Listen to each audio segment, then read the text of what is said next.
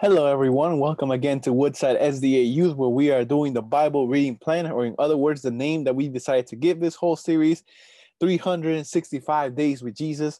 Guys, it has been a great blessing. And look at that. Last time you guys saw me, we were in the middle of the book of Judges. Now we have finished Judges, we have finished the book of Ruth, and now we are in like the tenths of the chapters of the first Samuel. Guys, we're cruising through these books and it has been a great blessing to me and I'm pretty sure it has been a great blessing to you.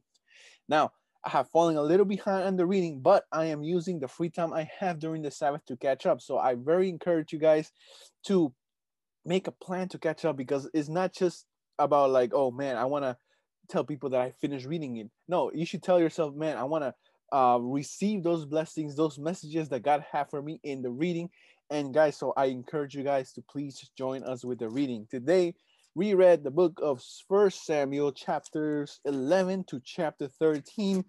And we touch a little bit more on the story of Saul, his pretty much uh, his high point in the in his reign, and going down to one of the lowest.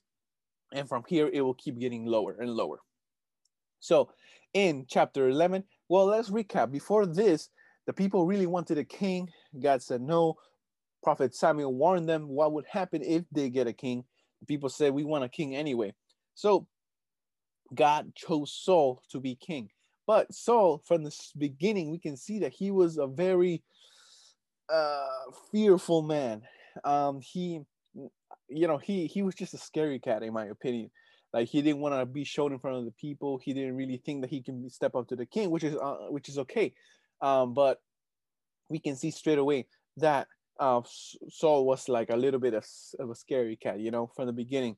In chapter 11, though, once a lot of people didn't really see King Saul as a king, King Saul becomes a hero in chapter 11, where uh, the people from the uh, of the Ammonites decide to attack Jabesh Gilead, right? And this place didn't really have help.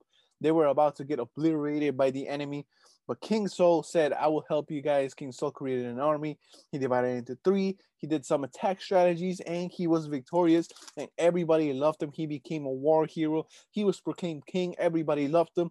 And what is very interesting, which is what which is something I didn't know, that King Saul gave all the praise to God in this chapter, right? Then in chapter 12, we see Samuel addressing the people in King Saul's coronation. So when people accepted King Saul finally as their king, the new inauguration happened, the coronation happened. And it's very interesting to see what Samuel actually told them. Like, you know, in coronations, you'd be like, well, I hope your king is amazing. I hope your king is great. I hope God is with the king. But King Samuel actually used this opportunity to tell them, you guys are kind of making a mistake. Uh, but if you obey God, this will end up in a disaster. But it will if you disobey. And you guys are wicked so it's gonna it's gonna it's gonna happen. You guys are gonna mess up. So that's what that's what um the people um uh, prophet samuel told the people which is kind of uh you know this should, should have woken up the people saying man we kind of messed up or now that we're here let us try our best you know to improve and stuff like that our relationship with god. But we all know the story. In chapter 13 though after king saul became a war hero after he uh, praised god after he gave all the credit to God for all the things that he did. Not you know, not even a lot of years into his reign that he already messed up. You know, he was ready to fight the Philistines, and uh, the people were fearful. But uh, he was supposed to wait on Prophet Samuel to build an altar to offer an altar an offering to the Lord. Uh, Samuel delayed, and so King Saul did it himself. He disobeyed God's word, God's command, and he also disobeyed Samuel's instructions. So uh, when Samuel actually got there, he says, "You you you messed up. You made a big mistake. Your kingdom was supposed to last forever. Now it's not, right?" And um, now people, uh, I'm pretty sure some of you can read this chapter and be like, "Man, that that's so harsh. That's just one mistake." But we don't know that. I think, I think Saul, even though it's not really written here, I'm pretty sure he has done so many mistakes during his first two years as a king that here it looks like it was just like you know another one of those big mistakes that it, he was just coming close to the end. He does more mistakes later on in the chapters, but we will get to that later. Another interesting fact uh, before we get to tomorrow's reading, which I'll see you again tomorrow, which is a chapter that I really, really like, we see that when the people of Israel are about to go to war, nobody has actual weapons. Only the Philistines have weapons, and only um, in the side of Israel, only King Saul and Jonathan actually have spears and swords. But everybody else of the army of Israel, they had to bring what they have from home. So if they have an axe, they will bring it. If they have a cooking knife or something like that, they will bring it. Whatever they used to farm, they will bring it as a weapon. They didn't really have weapons. They were really handicapped in terms of battle, in terms of army, right? And so this was the situation. So let us go straight, guys, to what I learned from the reading. What new things that I learned? Well, I learned that Paul, I mean, Saul gave so much praise to God, gave him all the credit in his first battle. It was very nice to see that even at the beginning, he kind of trusted God. He was on the right path, but it's also sad how he ended up. You know, God was ready to use him um, to be, you know, the next big hero, you know, in the Bible, but we see that his pride got to him. You see that his fear that he had, his flaws, you know, just overtook him.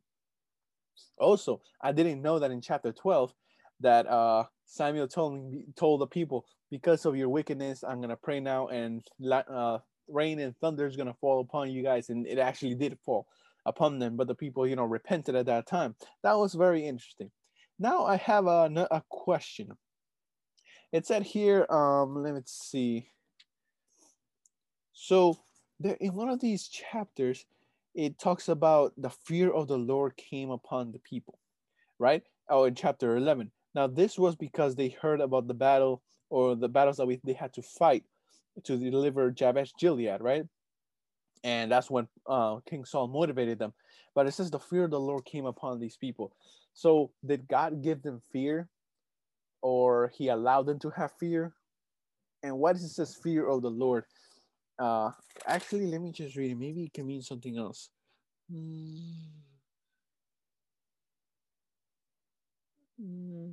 So, okay, so yeah, so God gave them the fear of the Lord, and they were actually motivated, right, to attack. So my question is, what exactly is this the first phrase that we see fear of the Lord, like people actually receiving fear of the Lord?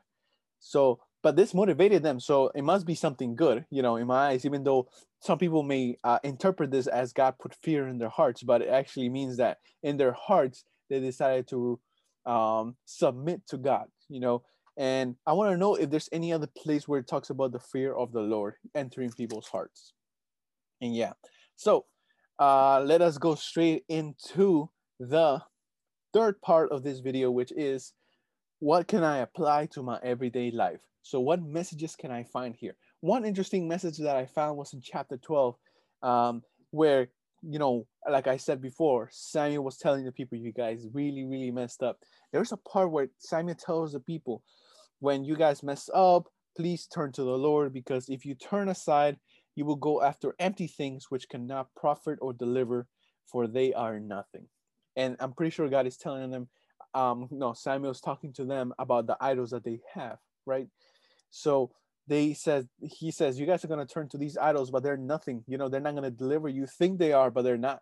And it kind of makes me think of my spiritual life and you know my everyday life when i go to do things when i face problems and i want to fix them you know in ways that, that the world tells me that you know this these things will get fixed. Whether it could be uh you know just random examples where you try to get money to pay your bills, but in the wrong way. You know, when you try to, uh, you know, start a relationship in the wrong way, or when you, you know, just are in deep trouble, you're trying to get out, and instead of clinging to God, you cling to other things, other things that you know society offers as solutions. Uh, it can be psychics, you know, or it can also be, you know, like I told you, uh, some criminal things and we think these are the things that are going to save us. We think these are the things that are going to help us. We sometimes go to the extent of thinking that these things maybe god put them in our way for us to you know be able to get out of the situation. But i think that uh, you know many times we kind of like the israelites in the way that we kind of depend on other things apart from god. Even though god has shown us so many times that he's able to deliver us so many times that he's able to help us out of the situation yet uh, you know, we still run to these things that have no solution because those things are empty. And uh, you know, I think now is the time, guys, to analyze our lives and see what are the things that we run to when we are in problems. And if it's not God, you know, we can run to a lot of things, but if we're not running straight to God first, if something else is taking God's place in your life, and you know that this thing is not reliable, you know that this thing is not really good for your life, if you know that these things actually empty, you know, within it, I think we need it's time for us to say to God, God, I'm sorry that I put other things in front of you. I'm sorry that I go to other people for help instead of you.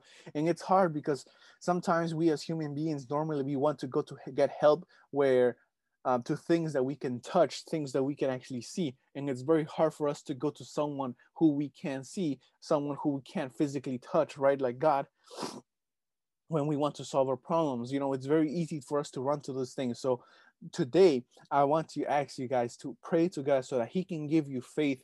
Pray to God so that He can fill you with the Holy Spirit. So when the things um, you know, that are destroying your life. So that's um, situations that you find yourself in try to destroy you from the inside. Instead of running to empty things, that you may run straight to God, because only in God we can find the answers to our problems. Only in God we can, you know, cruise through the storm. The storm is probably gonna still be there. Your situation is probably gonna still remain the same for many years, but only God can give us victory through the storms. He can give us victory through those problems, through those obstacles. They may not disappear, but only with God we can keep going forward because with God, whoever we um, trust in God always goes forward. They never go backwards. You know, no matter what happens, no matter what's in front of them, the true Christian always keeps going forward, guys. And that is the message I have for you today. I love the book of First Samuel and Second Samuel. I cannot wait until we get there, guys, and just share all these messages with you. Tomorrow, I'm very excited for the reading because it's one of my favorite stories of the Bible. So please stay tuned, and I'll see you again tomorrow. God bless you.